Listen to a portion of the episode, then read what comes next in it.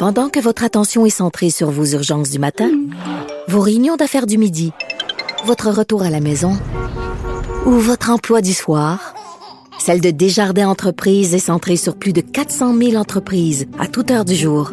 Grâce à notre connaissance des secteurs d'activité et à notre accompagnement spécialisé, nous aidons les entrepreneurs à relever chaque défi pour qu'ils puissent rester centrés sur ce qui compte, le développement de leur entreprise. Un adolescent de 17 ans poignardé. Une autre femme assassinée. Il est visé par des allégations d'inconduite sexuelle. Les formations politiques s'arrachent le vote des familles. Comment faire fructifier votre argent sans risque? Savoir et comprendre les plus récentes nouvelles qui nous touchent. Tout savoir en 24 minutes. Avec Alexandre Morin-Villouellette et Mario Dumont.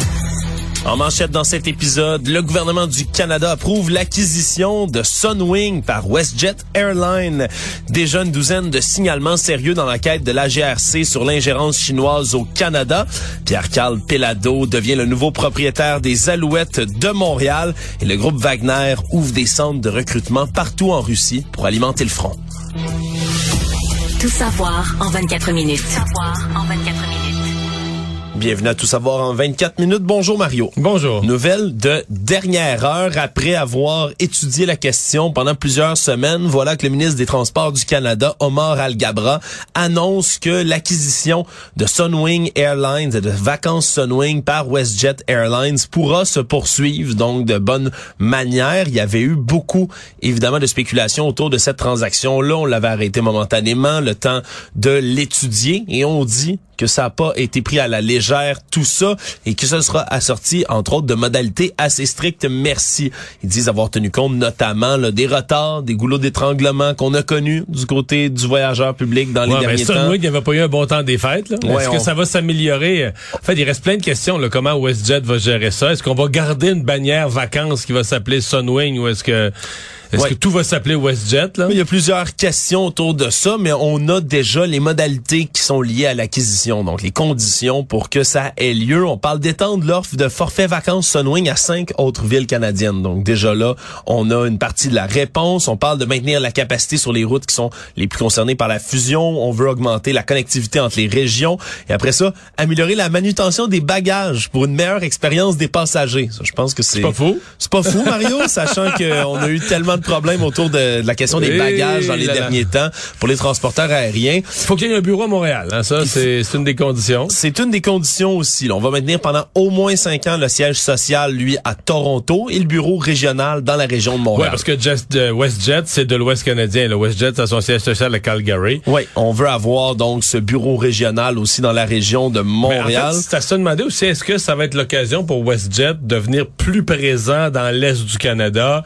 Est-ce qu'on pourra avoir plus de vols, plus de concurrence dans l'Est du Canada? Exemple, des vols entre Montréal et des, des villes américaines, genre quand je vais au football, là, mais non, mais... par, plus- par exemple, par exemple, pour non, mais il y a bien des, ben des voyageurs qui se plaignent de ça. Il n'y a pas beaucoup de concurrence. Souvent, tu te retrouves avec un seul transporteur Air Canada. Euh, ben, pas de concurrence égale quoi? Pas trop, pas trop de lutte euh, féroce sur les prix. non, puis pas trop de préoccupations non plus qu'on commence à changer de transporteur parce que, hmm, je sais pas, on se fait perdre nos bagages, nos Ouais. bagages par exemple?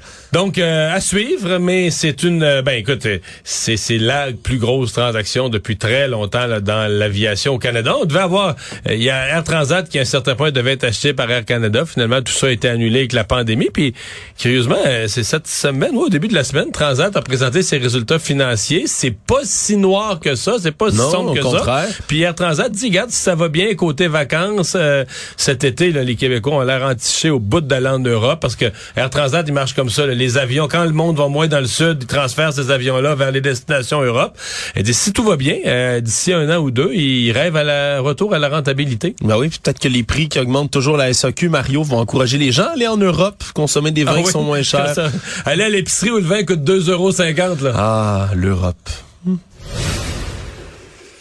De retour sur le dossier de l'ingérence chinoise, alors qu'on spéculait en début d'émission, euh, toi et moi, Mario, à savoir est-ce que la GRC allait être capable de recueillir des témoignages de la diaspora chinoise dans ce dossier des fameux postes de police chinois? Eh bien, semble-t-il qu'en 24 heures, on ait reçu une douzaine de signalements sérieux déjà du côté de la gendarmerie royale du Canada. C'est une excellente nouvelle. Là. Ouais, tout ça, puis on parle de signalements là, sérieux sur les deux présumés postes de police de Montréal et de Brossard. C'est suite à cet appel au public qu'ils ont fait avec la ligne à contacter si on avait des informations, semble-t-il que c'est des signalements prometteurs. Évidemment, on est à l'étape de l'analyse des signalements, c'est ce qu'on dit, mais on encourage encore une fois les victimes et les témoins d'activités illégales à contacter tout de suite la Gendarmerie royale du Canada.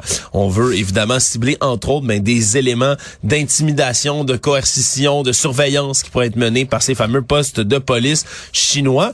Et tout ça, Mario, ben, tombe au même moment où la Chine réplique hein, un peu plus tôt aujourd'hui. On a eu un témoignage de la porte-parole du ministère des Affaires étrangères de Chine, Mao Ning, qui a déclaré que le Canada devait cesser de faire du sensationnalisme et du battage médiatique sur la question. En bref, ils ont accusé le Canada de salir le nom de la Chine alors que c'est une pratique, je le rappelle, les fameux postes de police chinois, mais qui a été décrié au départ par un organisme qui est situé en Espagne, mais qu'on en aurait recensé dans plusieurs, plusieurs pays. Une cinquantaine de pays. Une cinquantaine de pays. Eux, ils ont décrit.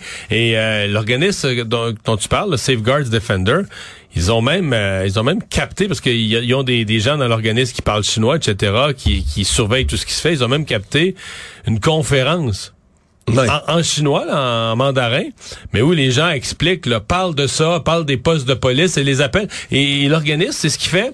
Parce que pour les gens qui nous écoutent, qui se demandent, c'est des organismes communautaires, OK, ils surveillent la communauté chinoise, mais de quel droit ou pourquoi dans les médias on les appelle postes de police? C'est que Safeguard Defenders, eux, prétendent, là moi je peux pas vérifier parce que je parle pas chinois, je parle pas mandarin, mais Safeguard Defenders, quand on traduit en Chine la façon dont eux parlent de ces bureaux-là, ouais et de leur façon de les utiliser pour le front uni, là, cette espèce de campagne de d'expansion du pouvoir et de l'influence de la Chine dans le monde, eux, ils en parlent comme des postes de police. C'est pour ça que Safeguards Defenders, dans ses rapports, euh, se sent autorisé à utiliser l'expression poste de police. Oui, même si quand vous les regardez euh, aux nouvelles à TVA hier soir, vous dites, voyons, c'est il y a pas il y a pas de, pas écrit police à nulle part, mais ça a pas l'air d'un poste de police. Mais... Ouais, mais là pour l'instant, on continue de dire du côté des Chinois que c'est une manœuvre de salissage de la part du Canada, de décrier tout ça de cette manière-là, mais on donne pas vraiment de réponse non plus sur ces fameux postes de police allégués.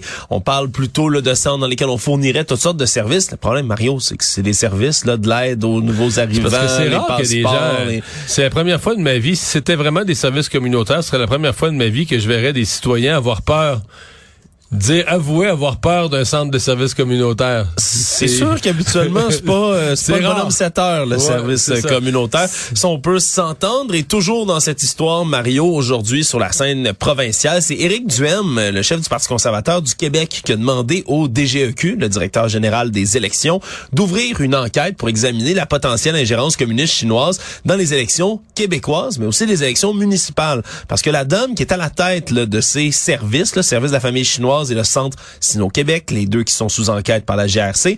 Madame Chichili, c'est une conseillère municipale de Brossard et elle-même a gagné par une majorité de 32 voix seulement dans l'endroit où elle se présentait. Et, les partis adverses disent qu'il il lui est apparu comme par magie une aide considérable du, du centre Sino-Québec, du centre en question qu'aujourd'hui on suspecte d'être un poste de police camouflé. Oui, et là donc on parlerait bien évidemment d'une forme d'ingérence comme ça de la Chine dans les affaires. Là, évidemment, on parle au début du fédéral, on hmm. parle peut-être du provincial, mais là surtout au municipal, ça irait loin. Le but de M. Trudeau lundi en annonçant euh, son, son, son, émissaire spécial, c'était qu'on n'en parle plus pendant le reste de la semaine. Là. Est-ce que tu crois que ça a réussi comme objectif, Mario? Je pense que ça n'a pas marché. Actualité. Tout savoir en 24 minutes. Sur la scène sportive aujourd'hui, surprise, pour la première fois depuis le retour à Montréal en 1996 des Alouettes, c'est un Québécois qui va posséder l'équipe. Qui est-il? C'est Pierre-Carl Pellado, président et chef de la direction de Québécois, qui en a fait l'annonce aujourd'hui, est accompagné du commissaire de la Ligue canadienne de football, Randy Ambroisi.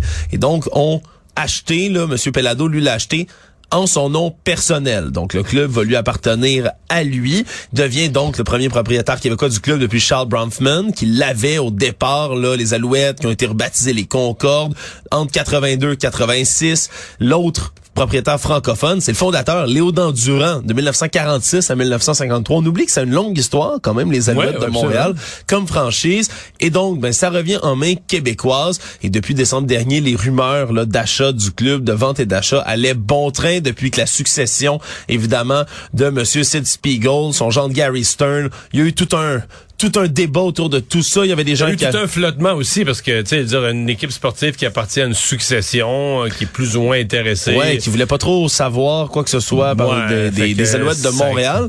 Et donc, ben, c'est c'est une nouvelle intéressante, importante là, d'un point de vue, évidemment, là, bien sûr, économique, sportif, mais aussi purement québécois, à savoir qu'est-ce qu'on est-ce qu'on va être capable de redonner, si on veut, cette espèce de de- de- d'aura, de, fierté autour des Alouettes de Montréal. C'est une question qui va bon train déjà du côté de Monsieur Pierre-Carl Pellado, le précisé aujourd'hui, qui aimait beaucoup le visage francophone, qui est en train de prendre les Alouettes de Montréal, le directeur général Danny Machocha, entre autres, le lui qui s'est jamais gêné pour vanter le talent local, embaucher du personnel, des entraîneurs, des joueurs qui viennent ici du Québec. Donc on verra là, quelle tournure ça prendra dans les prochains mois, les prochaines années. Mais en partant, euh, il y a un atout qu'on n'avait pas euh, il, y a, il y a 25 ans, c'est qu'on a maintenant un bassin de développement exceptionnel au Québec. Là, Oui, au universitaire, ben oui, autour des équipes universitaires qui ont rien à voir, là, le- les Carabins. Puis évidemment, les deux qu'on a en tête, là, c'est le Rouge et Or puis les Carabins, mais aussi le Vert et Or. euh, ben, et que Concordia et McGill sont toujours là. Ouais. Tu commences à avoir... Puis là, t'as, t'as du collégial, t'as de l'universitaire, mais t'as du collégial qui pousse en arrière. Des écoles secondaires, ça joue au football. Alors, Ouais, ça s'est bien développé dans les Ouais, ouais, dernières le années. football au Québec se développe. Donc, pour un propriétaire d'équipe qui veut avoir peut pas avoir juste des Québécois, c'est impossible. Tu Non, vas devoir sûr. recruter des joueurs, par exemple, qui ont pas fait la NFL, là, qui, tu sais, qui, ont, qui ont manqué les camps de la NFL, donc sont quand même de bons joueurs, des Américains que tu vas faire venir, tu vas devoir compléter. Mais tu peux quand même te faire une, une bonne base d'équipe avec des joueurs qui vont qui vont créer un attachement. Là. Ouais, puis surtout qu'on va reconnaître le nom. Là, je dois t'avouer, Mario, euh, en mon nom personnel, je saurais pas te nommer des joueurs de, des Alouettes de Montréal, alors que je- lorsque j'étais plus jeune, là, je dois t'avouer, Anthony Calvillo puis Ben Caoul. Non, non, on les connaît, c'est- c'est- On les connaît raison. par cœur, on les connaît encore à ce jour. Il y a une période où les Alouettes de Montréal étaient victorieux. C'était une équipe qui gagnait beaucoup. Aussi, est-ce que ça pour, est-ce que ça, évidemment, une vague de victoires pourrait ramener de l'intérêt dans la métropole pour le football et pour notre équipe? C'est une question qui se pose. Et peut-être permettre, euh, j'allais dire, de rentabiliser. D'après moi, si Pierre-Carl Pelado, d'ici quelques années, faisait, faisait juste euh, arriver à zéro, là, parce que présentement, les Alouettes, ça perd de l'argent, dit-on, un rythme. faut dire qu'il y a eu la pandémie qui a vraiment pas aidé. Il y a eu, Bien des, sûr. il y a eu des années épouvantables, là. mais même dans une année comme l'an dernier, on comprend que les Alouettes perdent, ça perd de l'argent. Euh, ça, ça prendrait, tu sais, pour, pour vendre, pour euh, vendre une équipe, ben il faut que tu aies des héros, il faut que tu aies des joueurs auxquels les gens s'attachent. Ça fait vendre des t-shirts, ça fait vendre des trucs, des casquettes, euh, des billets aussi. Puis c'est comme ça que tu peux, euh, tu peux revamper une équipe. Alors voilà le plan de Monsieur Pelledo. Et tant mieux. Toujours dans le dossier SAQ, depuis le retour euh, de son voyage en Suède, qui a été écourté, la ministre du Transport, Geneviève Guilbeault, qui ne chôme pas, qui a annoncé une nouvelle mesure aujourd'hui.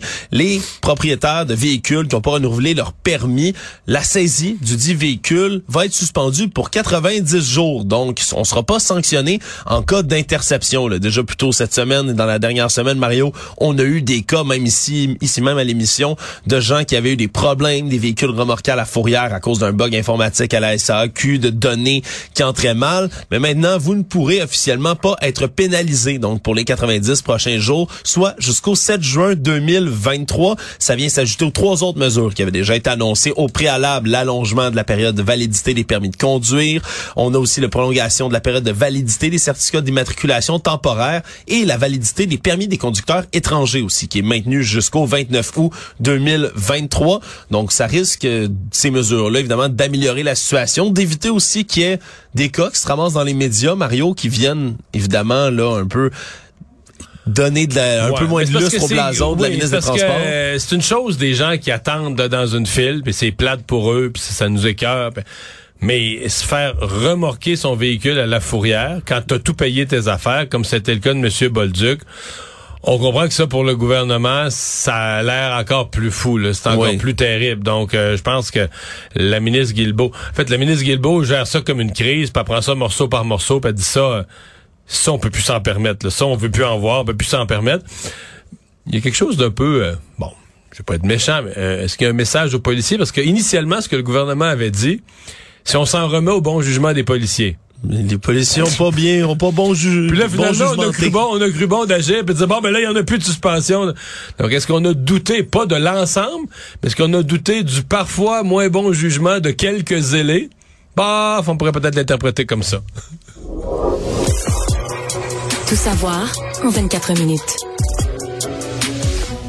Annonce conjointe ce matin du ministre fédéral de l'Environnement, Stephen Guilbeault, et de son homologue québécois, Benoît Charrette, qui ont annoncé que la superficie du parc marin Saguenay-Saint-Laurent va bientôt être quadruplée. Tout ça, évidemment, pour préserver l'habitat de milliers d'espèces marines qui y vivent et celles cette espèce-là qui vient le plus souvent en tête quand on y pense, c'est bien évidemment le beluga, hein, dont la population a beaucoup, beaucoup, beaucoup décliné. On parle d'un pour cent de déclinaison dans les dernières années par année. Et il dit bien qu'il en reste à peu près 900 individus, là, tout au plus, de ces belugas. Le problème, c'est qu'on avait commencé déjà à protéger en 1998 le parc marin Saguenay-Saint-Laurent pour justement encadrer Et la protection des belugas. T'en fais partie? Dans ces En moments-là? En 1998, j'étais le député de Rivière-du-Loup. Oui, C'est bien vrai, Mario. Tu, tu C'est juste, juste en face de Rivière-du-Loup. En fait, on se battait pour faire inclure les îles, la rive sud, parce qu'initialement, c'était surtout la- évidemment le Saguenay, puis le Saint-Laurent, vous avez le Saguenay, mais on plaidait que les îles, euh, etc., puis la côte sud là, la- fait partie du, du parc.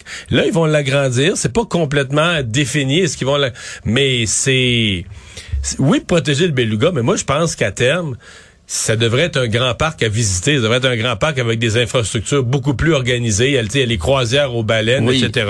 Qui soient organisées d'une façon écologique, avec des bateaux écologiques, etc.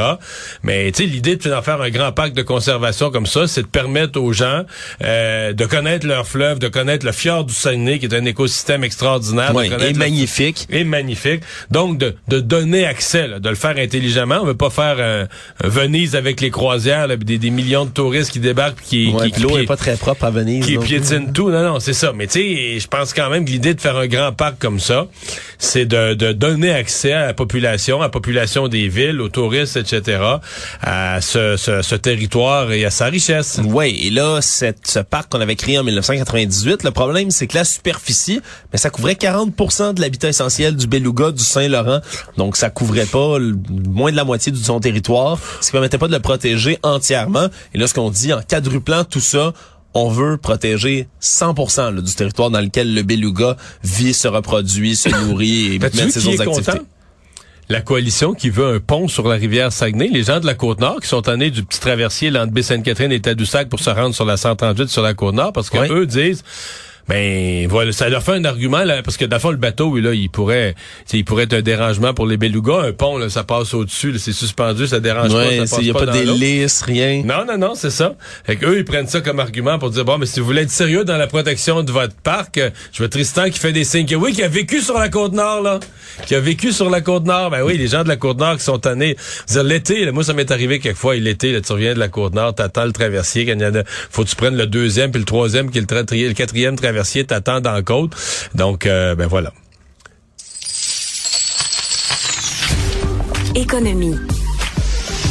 On a des nouvelles sur la date du prochain budget fédéral qui va être déposé le 28 mars prochain par la vice-première ministre et ministre des Finances du Canada, Chrystia Freeland. Elle a annoncé ça un peu après midi aujourd'hui à la Chambre des communes.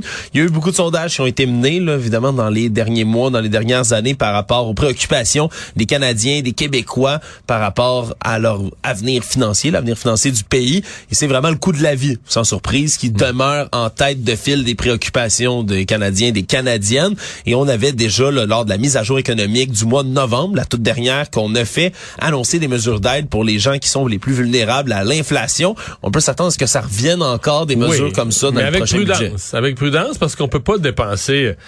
On peut pas dépenser comme larron en foire dans un budget parce qu'on va créer de l'inflation. Des gouvernements qui dépensent trop massivement, c'est source d'inflation. Fait que, fait que Mme Freeland, faut qu'elle prépare un bon budget, qu'elle tienne compte de l'ensemble des besoins et faut qu'elle console M. Trudeau. Le consoler? Ben là, un budget où tu dépenses pas trop, là. Oh, il va être Il va triste. avoir une journée, il va avoir une journée plate, lui, là. là. Il n'aura pas annoncé Il quoi que faut ce qu'elle soit. prépare psychologiquement à dire, Justin, là, on... Faudra qu'on soit raisonnable dans nos dépenses. Ça va être imagine, une- son, imagine son moral. Ça va être une discussion difficile, ça. Déjà que Monsieur ça, Trudeau, il aime dépenser. Tu, tu penses que intrinsèquement lui, ça lui, ça il considère que son peuple a des besoins, il faut que tu dépenses pour y répondre. Il va être là pour les Canadiens et les Canadiennes.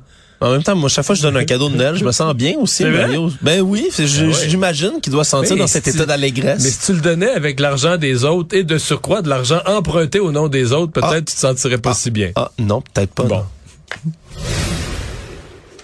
Toujours sur la scène économique, on a parlé beaucoup évidemment de Twitter dans les dernières semaines en raison des pépins informatiques auxquels ils sont euh, ils sont euh, confrontés aussi aux mises à pied massives que le nouveau patron Elon Musk a menées. Disons que Twitter a vécu des jours plus glorieux, mais là ça attire les vautours, ça Mario, les gens qui sont intéressés à venir L'odeur du sang? L'odeur du sang, les requins, effectivement, c'est peut-être la métaphore que j'aurais dû emprunter. Et là, c'est Meta, la maison mère de Facebook et Instagram, qui ont annoncé aujourd'hui travailler sur un nouveau réseau social et qu'on en fait la description. Mais ça ressemble beaucoup à celle qu'on pourrait faire de Twitter. On parle d'un réseau social décentralisé et indépendant permettant de partager des messages écrits en temps réel. En 179 caractères. On n'a pas précisé le nombre de caractères, mais on comprend évidemment qu'on tente là de venir ravir des parts de marché à Twitter. Et d'ailleurs, quand on parle d'un réseau social décentralisé, c'est une nouvelle là, euh, organisation, une nouvelle manière de faire ces réseaux sociaux-là, parce qu'il n'y a pas de direction centrale, il n'y a pas d'autorité qui prend les décisions. C'est ce qui avait, entre autres, provoqué la colère de M. Musk, qui avait commencé à bannir certains comptes qui, eux, partageaient des liens vers d'autres réseaux sociaux. Là, on parle de Facebook, d'Instagram, de Mastodon, entre autres. Mais là, ce qu'on pourrait faire avec un réseau décentralisé comme ça, mais on pourrait utiliser, mettre des liens vers d'autres sites, faire des références les unes entre autres, ouvrir de manière complète l'interface, si on veut, de ce site-là pour s'en servir. Donc, eux n'interdiraient pas, par exemple, que des gens réfèrent vers Twitter. Absolument pas, non. Laisseraient ça ouvert pour vrai. c'est ce qu'on dit du côté de Meta qui, évidemment, là, va tenter de concurrencer ou d'aller récupérer ces gens qui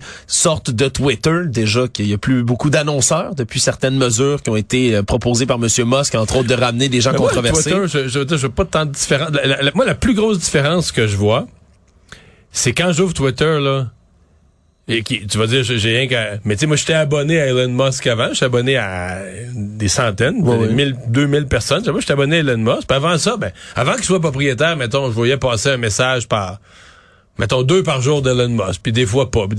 Là, ça n'a pas d'allure. Là. Je veux dire, t'ouvres Twitter, les trois... pre- Mettons, sur ma première page, mettons, les six premiers messages, il y en a trois d'Elon Musk. C'est une vraie connerie. Là. Ouais, puis sur ces trois-là, il y en a deux où il publie Ah, des les memes, par exemple, pas. des Ouais, blagues, des montages. Sincèrement, là, faudrait que je me désabonne. En même temps, je me dis, bon, c'est le propriétaire de Twitter. Des fois, il dit des affaires, je serais comme curieux. Des fois, il dit des affaires originales ou sautées. Ou... Mais c'est juste que, c'est sûr que dans l'algorithme, il s'est auto-promu, mais comme en fou, là. Ouais. c'est c'est dérisoire de s'auto-promouvoir autant. Disons qu'il est, il est Parce le que- maître de son nouveau jouet. Parce que moi, je le clique pas, je le lis pas. J'ai- J'ai pas dit à l'algorithme que je voulais du Elon Musk d'aucune manière. Puis je peux te dire qu'on m'en offre. Le monde. Le groupe paramilitaire russe Wagner a annoncé aujourd'hui l'ouverture de 58 centres de recrutement dans 42 villes différentes en Russie. Et ce qu'on comprend entre les lignes, Mario, c'est qu'on veut tenter de reconstituer les troupes qui composent Wagner parce qu'ils ont de lourdes pertes dans l'est de l'Ukraine. On sait qu'ils sont en première ligne de la bataille pour la ville de Bakhmut. Mais là. ils sont quasiment rendus l'armée russe, là. Wagner, le c'est- ce qui est paramilitaire extrêmement- Wagner. C'est bizarre, tabarouette. C'est effectivement un concept auquel on n'est pas trop habitué, là, nous qui avons euh, l'armée canadienne, par exemple, ou l'armée On n'a pas au Canada une milice euh, paramilitaire euh, qui prend, qui embauche des prisonniers puis des, des repris de justice de toutes sortes pour faire une, une armée parallèle. Oui, parce que ça, tu as bien raison, Mario, c'est une tactique qu'on a utilisée dans les derniers mois du côté du groupe Wagner. C'est d'offrir, en échange de six mois de mobilisation, une amnistie complète, là, après six mois sur le front, des prisonniers qui décideraient de joindre le groupe Wagner. Donc, en clair, on vous dit, vous passez dix prochaines années de votre vie en prison ou on vous envoie sur le front, puis si vous survivez, vous avez plus de prison à faire, vous êtes libéré. C'est un drôle de choix qu'on offre à bien des gens, puis on a parlé Si on se fait au bilan de la guerre, il y en a plusieurs qui ont peut-être pas fait le, il y en a plusieurs qui ont choisi ça puis ils ont pas fait le bon choix parce qu'il y a des morts, c'est incroyable. là. Ouais, on comprend que les pertes sont extrêmement lourdes, même si les chiffres nous échappent, autant du côté ukrainien que du côté russe pour la ville de Bakhmut. Mais c'est des bagarres, hein, c'est des bagarres, des batailles genre euh, C'est le Première Guerre mondiale. Là. Ouais, des, on- des tranchées, on se tire dessus. On parle de combat, là, des fois, la ligne de front est à moins d'un kilomètre. Des, des, tu sais, ils peuvent s'entendre. Les Ukrainiens qui sont d'un côté peuvent entendre les Russes parler de l'autre côté sur leur position. On parle récemment, là, puis c'est surtout ce qui avait retenu beaucoup l'attention du côté du groupe Wagner, leur leader qui avait été très critique cette semaine. Deux fois en deux semaines, a critiqué le fait qu'on lui envoyait pas assez de munitions du côté de l'armée russe. Disait, entre autres, là, selon certains médias comme euh, Sky News, qui citaient que certains combats là, se mènent à la pelle, ni plus ni moins, là, au corps à corps dans les rues de Bakhmut pour les gens qui manquent de munitions. Bref, c'est un portrait extrêmement glauque de ce qui se passe sur la ligne de front en Ukraine. Et là, le groupe Wagner ouvre ça maintenant, leur centre de recrutement, dans des gyms, des centres d'arts martiaux et autres endroits du même genre, une tactique qui avait déjà utilisée par le passé. Est-ce qu'ils vont réussir à recruter beaucoup de monde? Ils n'ont pas donné d'objectif pour l'instant. Résumer l'actualité en 24 minutes, c'est mission accomplie.